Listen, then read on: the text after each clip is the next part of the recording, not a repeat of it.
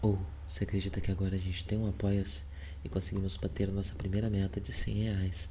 Agora a próxima meta é de 300. Ela é para equipamentos. Pra gente poder ter um equipamento mais da hora, pro Live poder parar de pegar emprestado o microfone do irmão dele. É, isso às vezes atrapalha na nossa para marcar a gravação e tudo mais. Então, 300. A gente vai juntando esse dinheiro é, além do 100, né? E assim que tiver o suficiente para comprar equipamento, a gente compra e uh, essa meta passa a ser outra meta.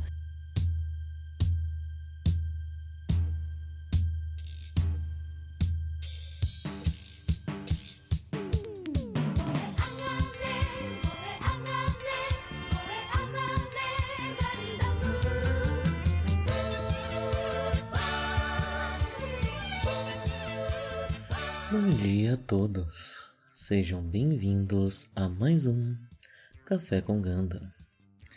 Nesse episódio, vamos falar do 27 episódio de Gundam, do Gundam clássico de 79.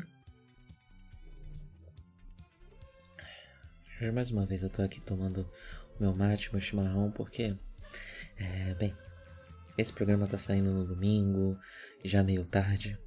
É, eu peço perdão, a vida tá difícil. Eu tive que ir para São Paulo, passar uma semana em São Paulo para resolver algumas coisas. Uh, mas agora já tá tudo certo. Eu tô voltando, uh, voltando as coisas de volta nos trilhos. Em breve, para quem acompanha, teremos aí alguns Gcasts, alguns nuggets que já deviam ter saído, uh, mas que acabaram atrasando. Já tô alinhando aqui com o Live pra gente gravar. É, alguns já estão gravados, inclusive, uh, e lançá-los ao longo uh, desse mês. Né? Meu plano é ter um mês bem cheio. Vamos ver se vai dar tudo certo, né? Se o universo vai permitir.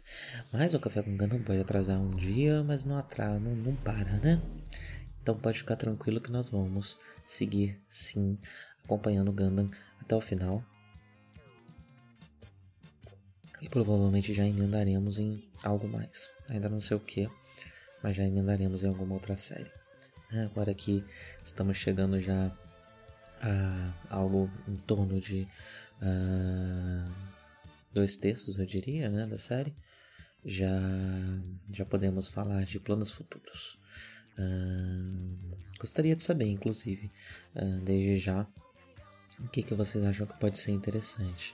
Se eu vou para Zeta Gundam, se eu falo de alguns outros materiais que se, se giram em torno né, da, da, da Guerra de um Ano que vieram posteriormente, é, até o próprio Gundam Origin, né, provavelmente o um anime.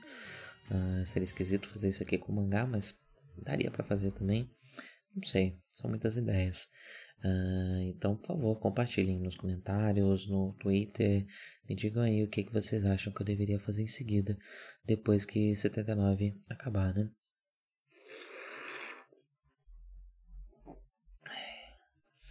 Mas vamos lá, vamos para o episódio de hoje. Não foi um episódio que aconteceu muita coisa, uh, no sentido né, de plot, né, de, de trama. Uh, o episódio ele começa com uma exposição de como as G-Parts funcionam, né? Que foi uma dúvida que me assolou pelos últimos episódios. Eu fiz algumas pesquisas, expliquei para vocês. Esse episódio dá uma simplificada. Uh, Ganda não gosta de fazer exposição gratuita, né? Então ele transforma essa explicação de como as G-Parts funcionam é, que ajuda, obviamente, a vender brinquedo, né? E a criança escolher os brinquedos que vai querer e como, como usar os seus brinquedos. Uh, mas a, a, série não gosta de fazer exposição gratuita, né? Então, aqui o que está acontecendo é que o, o Amorô está propondo algumas modificações para que os G-Parts, as G-Parts possam ser ainda melhores é, no apoio ao Gundam, né? Uh, e eu achei muito interessante porque é, acaba ao mesmo tempo que você está fazendo essa exposição necessária para a questão comercial do anime, né? Você bota um personagem, ou o principal personagem, né? Que é, é é, que é afetado pelas G-Parts, né? Porque é o piloto do Gundam é que está tendo mais contato com a sua utilidade, com a utilidade das G-Parts. É, você bota ele para fazer uma análise crítica é, desse novo elemento é, que foi introduzido recentemente, né? Ele basicamente está reclamando de duas coisas aqui, né? Na hora do undocking ali, o, o Gundam ele fica relativamente desprotegido porque você tem os escudos, mas é, os escudos precisam sair na hora do undocking, então isso deixa o Gundam vulnerável é algo que, que precisa ser consertado, né? E a outra uh, crítica não é exatamente a, a, a Agiparts, uh, mas a Sailor, né? É, o Moro diz que ainda não, não é possível fazer o docking, uh, o docking, o undocking, né? Tipo, o redocking, na verdade, né? O docking no ar. Então, a, o Gearma, que é a de parte A e de parte B, é, envolvendo o Gundam para formar essa parte maior e transportar o Gundam. a Seila consegue soltar o Gundam dessa estrutura, mas para colocar de volta no meio do combate ali no ar é, é, algo que ela ainda não consegue fazer e que é algo que o Ryu conseguia fazer. Né? Então, acho que essa cena serve para duas coisas. A primeira é que a gente vê a Seila, é, ela um excuse me ali, né? Ela uma desculpa. É, não lembro se ela fala Gomenasai em japonês. É, e você repara que todos os outros é, soldados que estão ali em volta estão com um sorrisinho no rosto. Então isso reforça um pouquinho aquela narrativa que eu já vinha trazendo desde o começo, né? De como a, a Seila ela é uma pilota muito uma, uma piloto muito capaz, mas que sempre foi deixada escanteio por uma questão realmente machista, né? É, que é um reflexo da época, mas também é um reflexo da moral da federação, porque a federação segue uma moral muito próxima do Japão dos anos 70. E por mais que talvez a série não fosse o interesse da série questionar isso, a série retratou isso e hoje podemos questionar, né? É, podemos dizer sobre como a Seila poderia ser muito mais e agora que está tendo um pouco de espaço, ela já é pesadamente jogada, mesmo que ela tenha tido espaço mínimo para treinamento, espaço mínimo é, para desenvolver essas habilidades, ao contrário do Ryu, que é outro personagem que conseguia fazer o docking no ar, é, porém faleceu, né? É, e a série, eu acho que também coloca essa cena aí como um lembrete à morte do Ryu, da mesma forma como quando o Amuro está ali passando as anotações dele, ele tem a foto da Matilda grampeada, né? E a série dá um close quando o Amuro olha para Matilda, é, e, e e a série está mostrando muito como a morte desses dois personagens é uma motivação para que todos, todos esses pilotos, essas crianças dessa nave continuem pilotando e não mais questionem os males da guerra, não mais sofram, é, não mais tentem fugir como elas tentaram até então, como a gente viu o grande arco do Amorô desertando. É... A, a série não, não não puxa essa parte emocional de uma forma de uma forma muito explícita como ela tentou como até ela chegou a fazer no começo né logo após a morte do do, do Ryu mas tenta sempre te lembrar que é, essas mortes estão impactando sim a vida desses personagens. Eu diria que esse o, o, drama não é puxado também porque a série se encontra numa situação difícil, ela precisa mover adiante, ela precisa falar de novas coisas.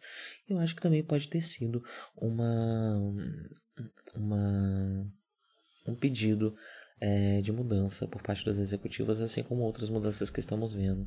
O aparecimento de mais é, mobile suites, modelos diferentes para vender brinquedo e tudo mais. Também pode ter sido um pedido porque eh, ficar regurgitando essas mortes é, é algo pesado mesmo para um, um, produto primariamente infantil, né? É, então eu acho que eu acho muito interessante a forma criativa como o Gano está inserindo esse luto é, em pequenos detalhes, em pequenas coisas e usando isso para desenvolvimento do personagem, né? Porque sempre que vocês perguntar por que, que o Amuro, que tinha acabado de desertar antes do Rio morrer, agora está tão engajado tá, tá realmente estudando as tecnologias, tá, táticas de guerra, dando sugestões, por que, que ele tá tão envolto né, nisso? A série logo te lembra que é porque esses personagens morreram e ele não quer ver mais pessoas queridas morrendo, né? É, então ele precisa se dedicar para que essa guerra chegue ao fim e ele e as pessoas queridas a ele possam ter paz. O Amorô ainda não comprou a, a, a ideologia militar, até porque ele não teve tempo para ser exposto a essa ideologia é, de uma forma que, que ele pudesse comprá-la como certa, né? É, os militares da base branca são, são, são cadetes e, e, e, e, civis que estão sendo tratados como militar, mas que não passaram por treinamento militar e que não estão em contato frequente com de fato militares, né? Então esses civis ainda não tiveram tempo de comprar essa ideologia militar. Eles têm uma versão própria dessa ideologia que acaba passando por uma leitura muito mais familiar, né? Da base branca como um grupo de amigos, uma família é, que eles querem proteger.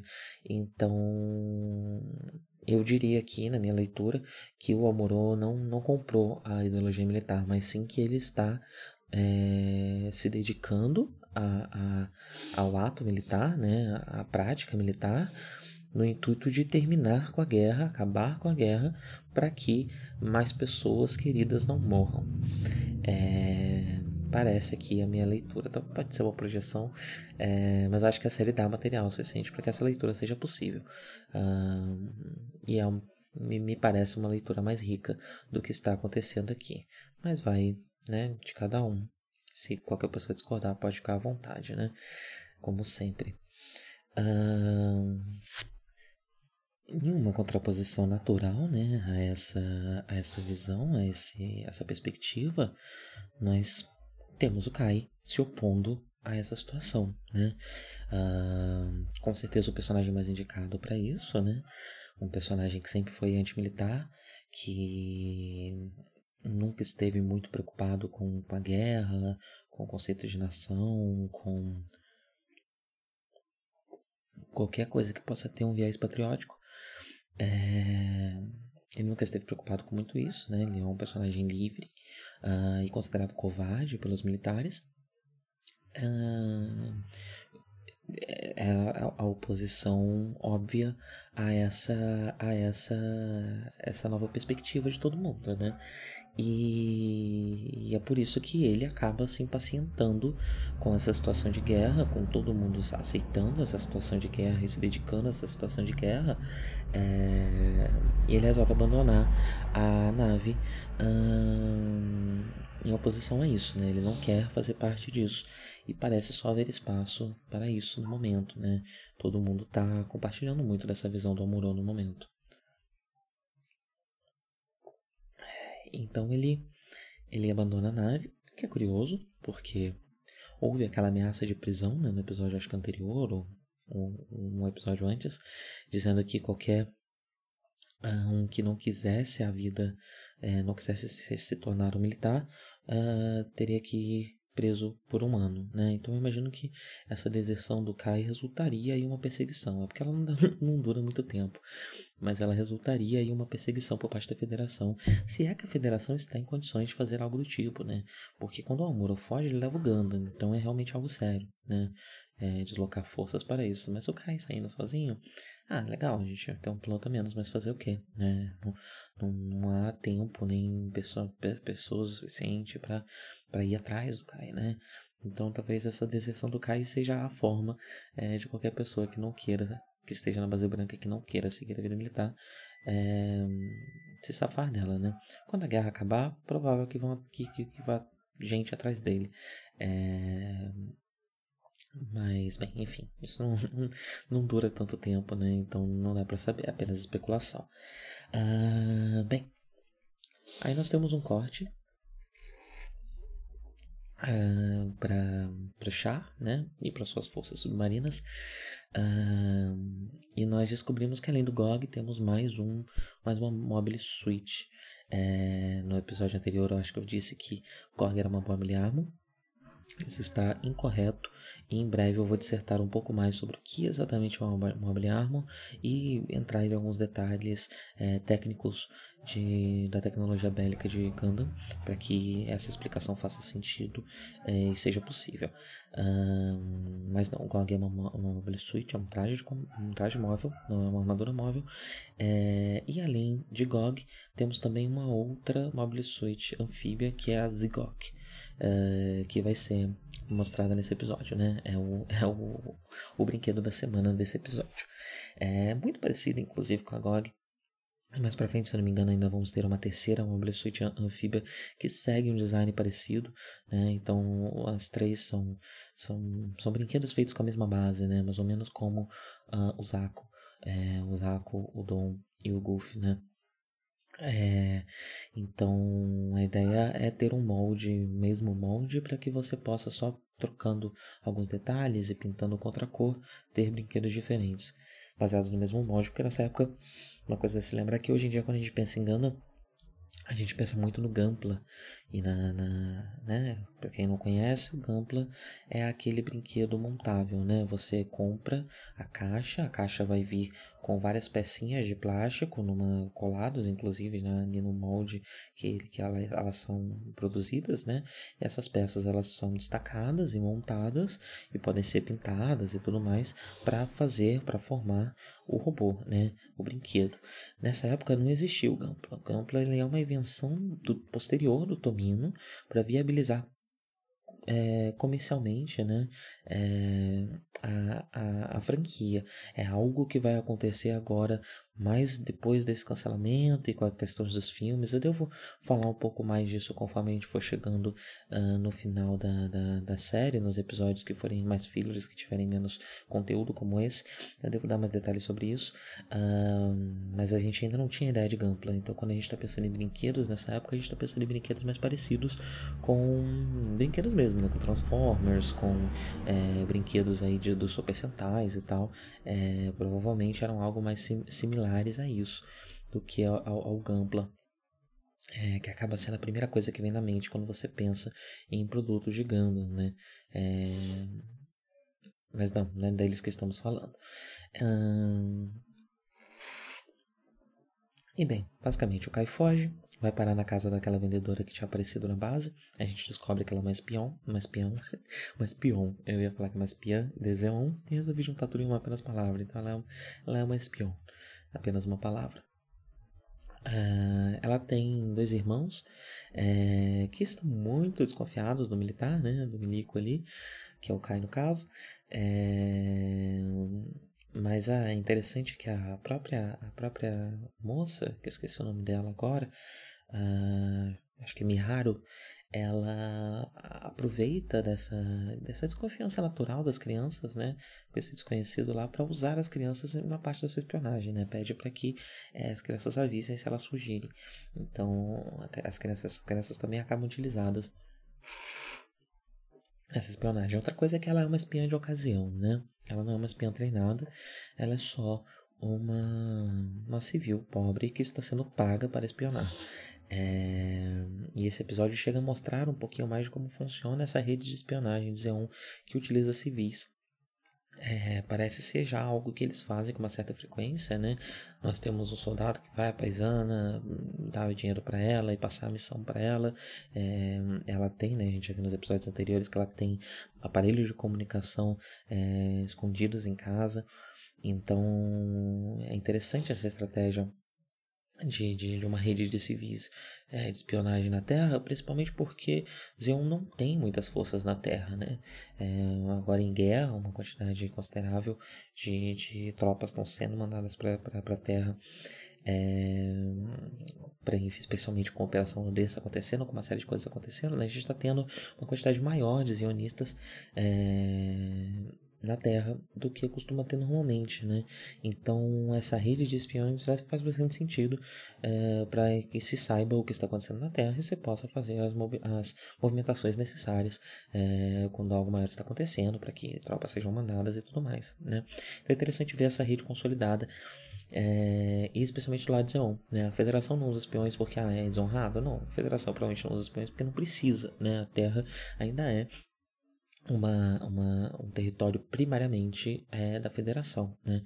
Uh, até porque antes de Zeon declarar a independência não existia qualquer outra força que não fosse a federação. Então todo território é um território da federação e não há muito motivo uh, para se ter espiões. Talvez a federação tenha espiões sim, em Z1, né? É, na ala 3, lá talvez existam espiões da federação, mas eu não, não me recordo disso já ter sido tratado na série, nem de eu ter visto isso em qualquer material suplementar que eu estou lendo aqui é, para me situar melhor uh, nesse, nesse universo, né? Uh, E bem, é, o Kai, logo nesse tempo que ele fica sozinho, ele já percebe que tem alguma coisa esquisita, porque ele vai olhar no cesto que a menina deixou é, e vê que ela tem uma arma, né? E é esquisito que ela tem uma arma. Não tão esquisito assim, levando em conta que estão em guerra, né? E que ela tá sempre ali por bases militares e tudo mais. Uh, mas ele já saca que tem alguma coisa acontecendo é, e resolve já entregar para ela tudo de mão beijada. Já fala, olha, a base branca tem essa fraqueza aqui. Uh, um dos um dos motores está com problemas, então se você atacar nessa área, você já vai ter uma vantagem. É, já entrega tudo para ela, porque o Kai, no fim das contas, não tem uma aliança com a Federação, né? ele não tem qualquer espécie de, de, de, de lealdade à Federação ou a qualquer espécie de honra uh, militar. É, o Kai ele segue a, a, a, lei das ruas, né? É, ele é esse arquétipo do malandro, do trickster, é, é, essa lei que ele vai seguir. Então, ele não tem porquê, é, enfim, uh, não, não expor esse tipo de coisa. Apesar de um pouco mais à frente a gente vai ver é, essa, isso entrando em conflito com a questão da família, né? De ver a base branca como família e de lealdade não à federação e não à base branca, mas a tripulação da base branca como amigos e, e uma chosen family, né? É... Só um último detalhe, antes de eu começar é, a minha explanação sobre Mobile Armors, uh, nós temos um corte de volta para Zeon, né?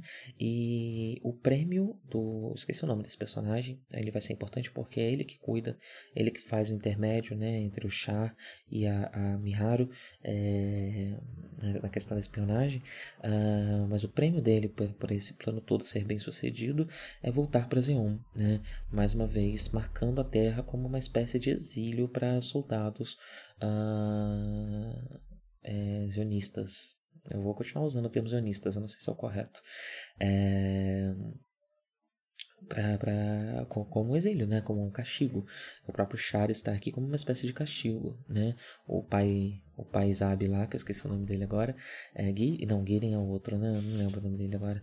É, pediu para que o Char fosse de certa forma exilado, já numa desconfiança de que foi ele responsável por, pela morte do, do Garma, né? Uh, meio que o único que sacou isso. É, então o Char também está aqui numa espécie de, de, de castigo, né? Uh, mas vamos lá, vamos para tecnicidades. Vamos entender o que era uma, uma, uma, uma mobile armor e, em consequência, também entender todo o funcionamento da, das armas baseadas em partículas Minovsky. É, eu já tinha dado uma pequena explicação sobre isso no passado, mas eu acho que eu não fui tão fundo uh, quanto essa explicação aqui. Eu acho que agora sim teremos uma explicação definitiva do que é cada coisa. Né? Uh, vamos lá. A primeira coisa é que o conceito de mobile armor, de armadura móvel, se transforma ao longo da franquia. É, e mesmo dentro de Universal Century, isso também se transforma conforme a tecnologia vai avançando.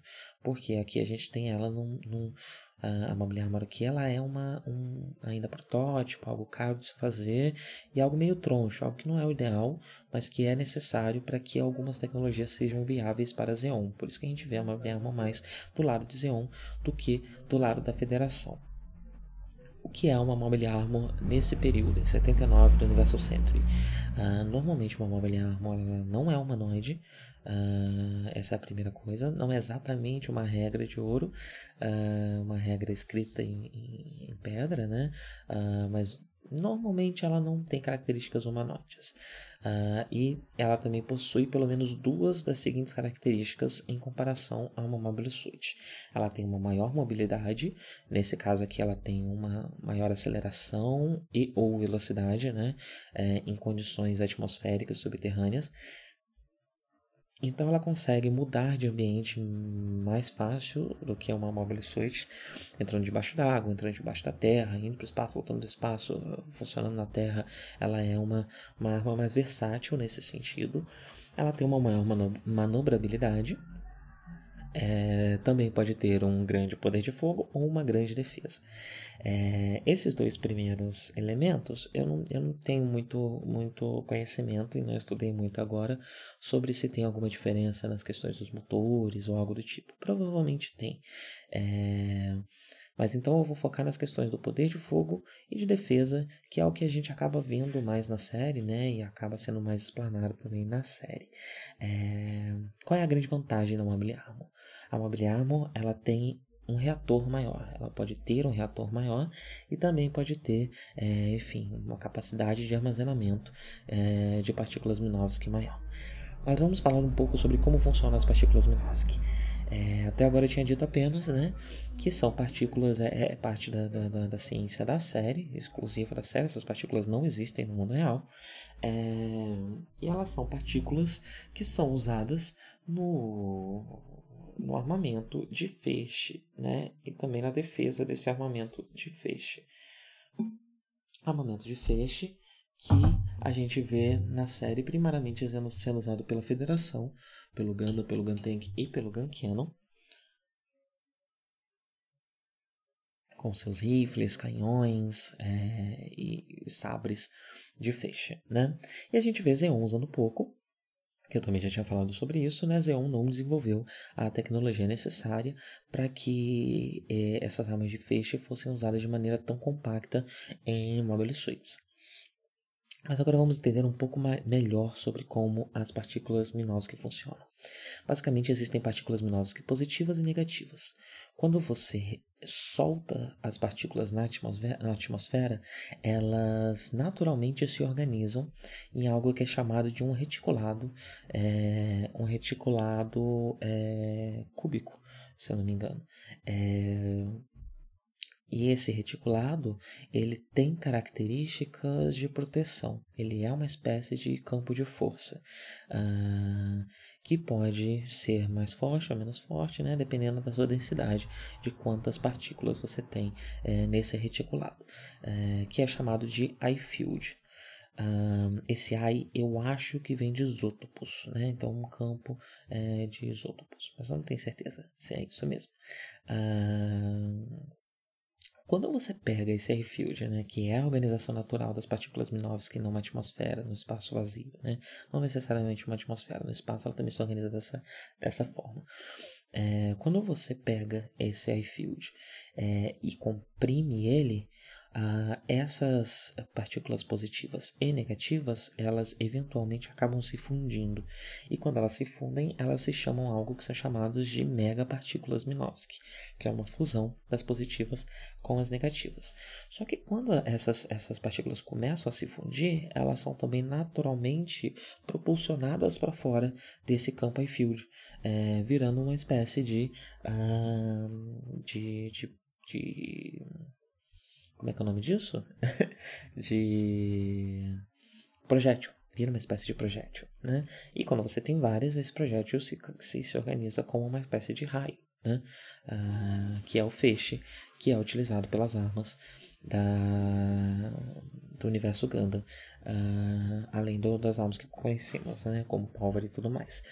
Então, toda arma de megapartículas basicamente arremessa essas, essas megapartículas que são, ah, que são comprimidas até se fundirem é, essas partículas que são comprimidas até se fundirem em uma mega, megapartícula uh, e a própria arma tem o seu próprio campo I-field por quê? porque o campo I-field ele repele uh, as, uh, as partículas Minovsky né? de qualquer espécie é, então o campo I-field ele é um campo de força natural para tiros de feixe né?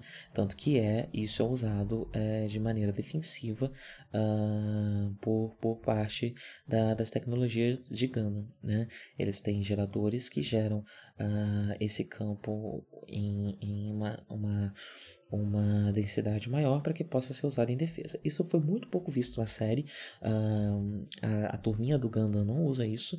É, se eu não me engano, aquele protótipo, esqueci o nome dele, mas o primeiro protótipo de Mobile Armor que a gente viu sendo usado pela Cacilha, se não me engano, ele tinha esse, esse escudo, né? É, e é dessa forma que esse escudo funciona.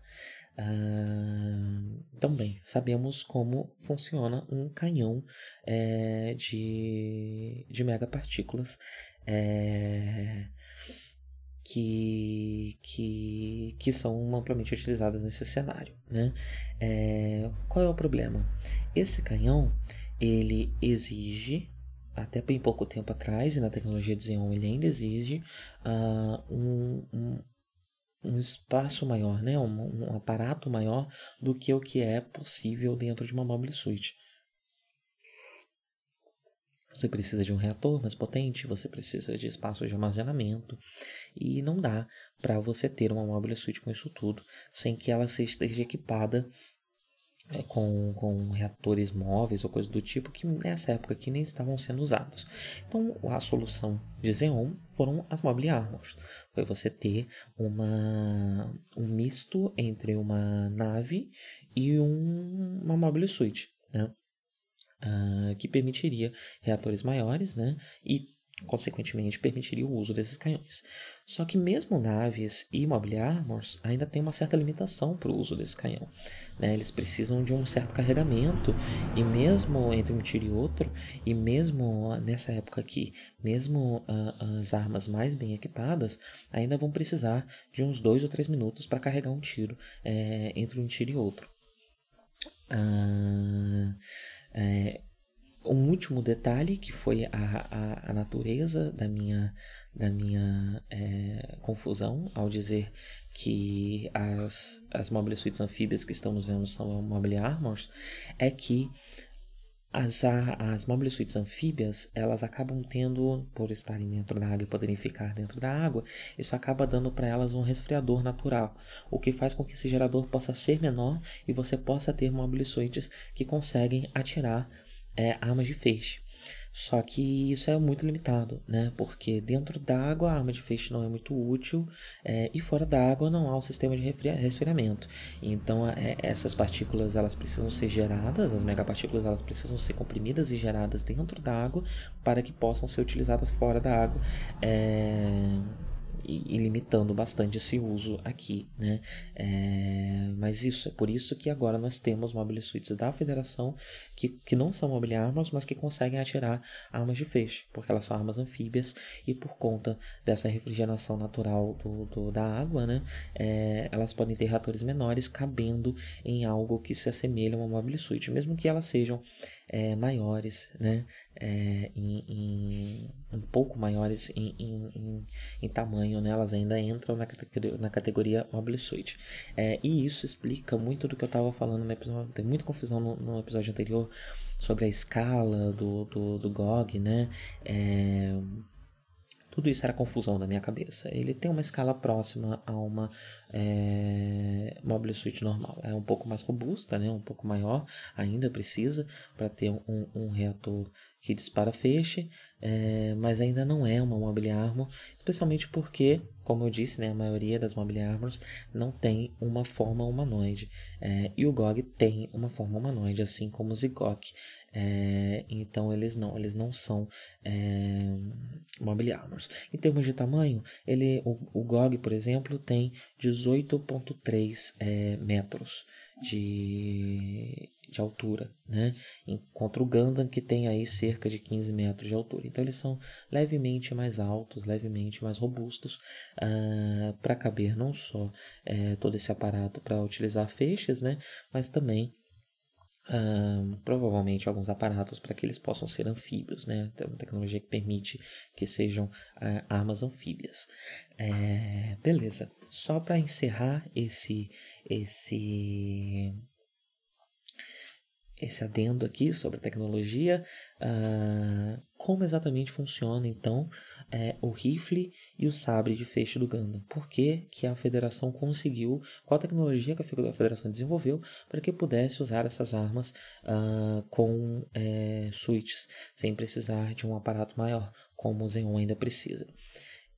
A natureza disso se chama ECAP, que é Energy Capacitor, uma, uma, uma, uma contração para capacitador de energia, capacitor, capacitador, não sei, de energia, é, que foi desenvolvido com a ajuda do próprio Dr. Minovsky, que é, acho que isso já tinha falado, né? As partículas Minovsky foram desco descobertas em Xeon, é, mas o que eu acho que eu não tinha comentado é que o Dr. Minovsky foge, deserta de Xeon e se une à Federação é, no começo da década de 70, né? Então já faz uns anos aí é, que Minovsky está trabalhando com a Federação. E nesse trabalho é, foi, foi, foi, criado esse, esse aparato chamado ICAP. O ICAP guarda partículas pré-comprimidas, então ele vai guardar essas partículas Minovskis positivas e negativas de um campo I-field que já foram é, suficientemente comprimidas para que só um pouquinho mais de energia faça com que elas se juntem e virem é, uma, uma mega partícula e possa ser usado pelo rifle. É, e o Gundam tem esse cap com ele, que é uma espécie de bateria, no fim das contas, né? Que acaba sendo recarregado nos reatores da nave. Então a nave tem um reator maior que vai fazer essa, essa pré-compressão de, de, de um iField é, para algo quase próximo à, à junção de, de uma de uma né, a formação de uma mega é, partícula vai carregar esse cap com essas partículas quase se tornando megapartículas para que durante o combate o Gano consiga com um gasto pequeno de energia fundir, terminar de fundir essas, essas megapartículas e utilizar no rifle é, em outras de suas tecnologias. É, e mesmo assim o Gundam ainda tem as suas limitações, né? Não é só o Gundam, o Gundam, o Gun Cannon e o Gun Tank possuem caps, é, mas o Gundam, por exemplo, só consegue dar 16 tiros de, de rifle com o seu cap. É, então ainda é uma limitação né? Mas muito melhor do que do que usar uma, um trombolhão, que é uma mobile arma, né? Então já é uma vantagem. É, e o rifle também precisa ter um, além do iField de proteção, né? Também um iField que direciona, né? É, esse esse tiro, que faz com que esse tiro não seja tão errático e possa ser um, um, um grande feixe, né? Algo como um mini canhão mesmo. É que é o que faz com que mais para frente a gente vai ser introduzido a, um, a uma mobile suite que é uma a primeira mobile suite produzida em massa pela federação. É, e essa mobile suite não vai ter o rifle ele vai ter um outro negócio é, que tem menos concentração né? É, mas quando chegar lá eu falo mais sobre isso E por fim, como funciona o sabre de feixe? O sabre de feixe não é um sabre de feixe, isso é uma mentira, porque o sabre de feixe não usa megapartículas Minovsky. O sabre de feixe nada mais é do que um pequeno E-field que é preenchido por plasma de partículas Minovsky superaquecido. O I-field ele para apenas partículas Minovsky.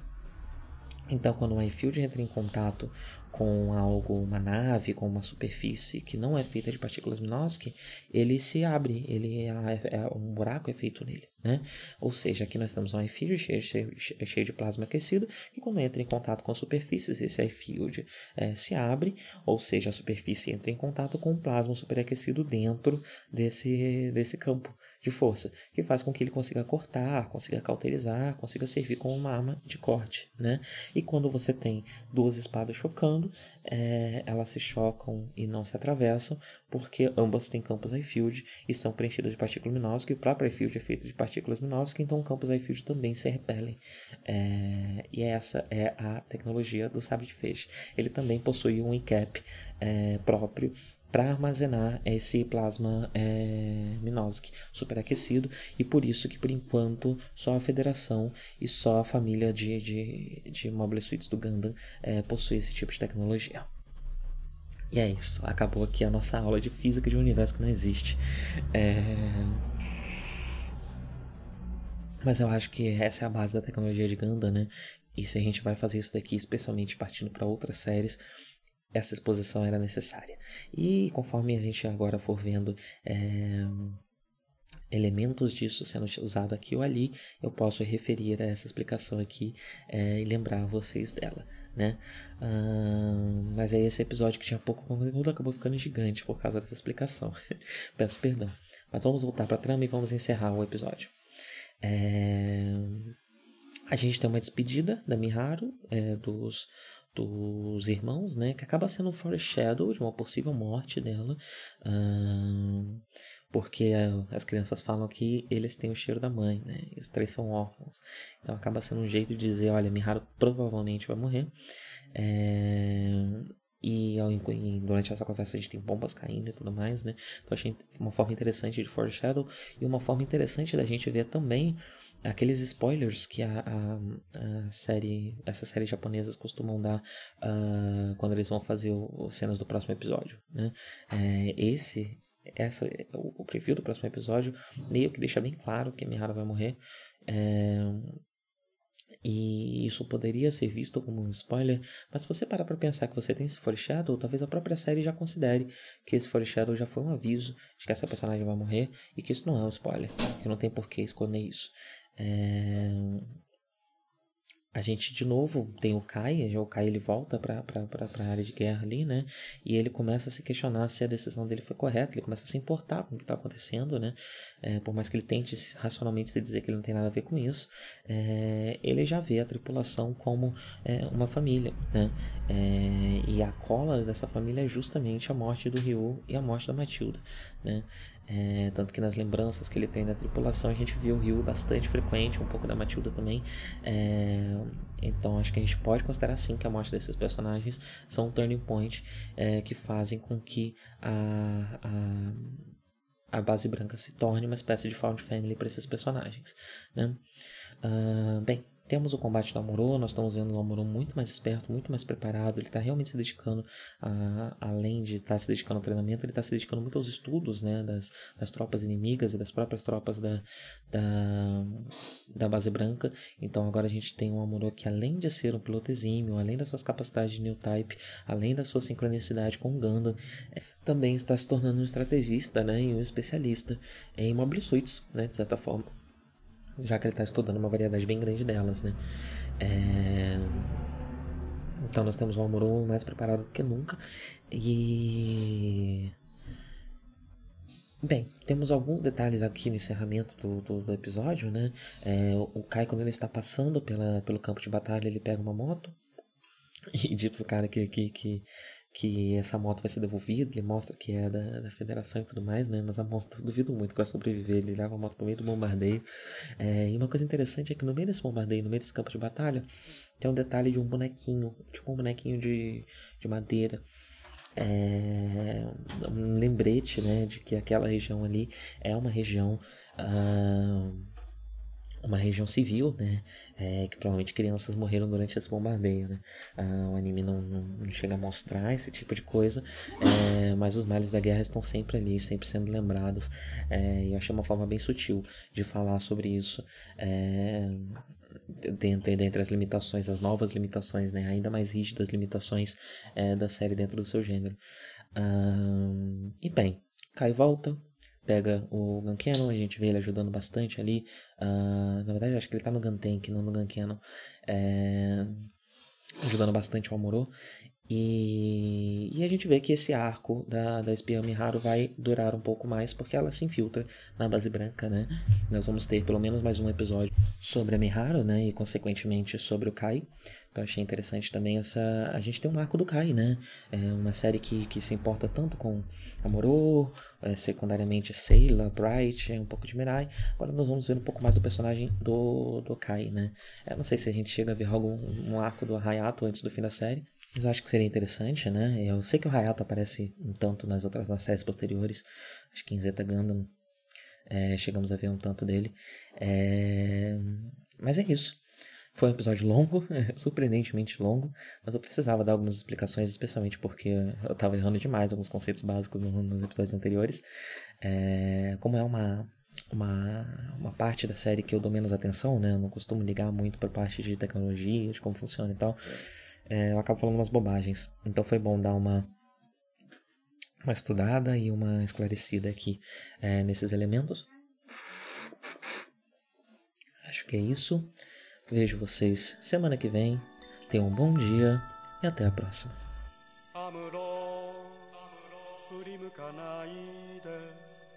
宇宙の彼方に輝く星はアムロ お前の生まれたふるさとだ。覚えているかい少年の日のことを暖かいぬくもりの中で目覚めた朝をアムロ振り向くな男は涙を見せぬもの見せぬもの。ただ明日へと明日へと永遠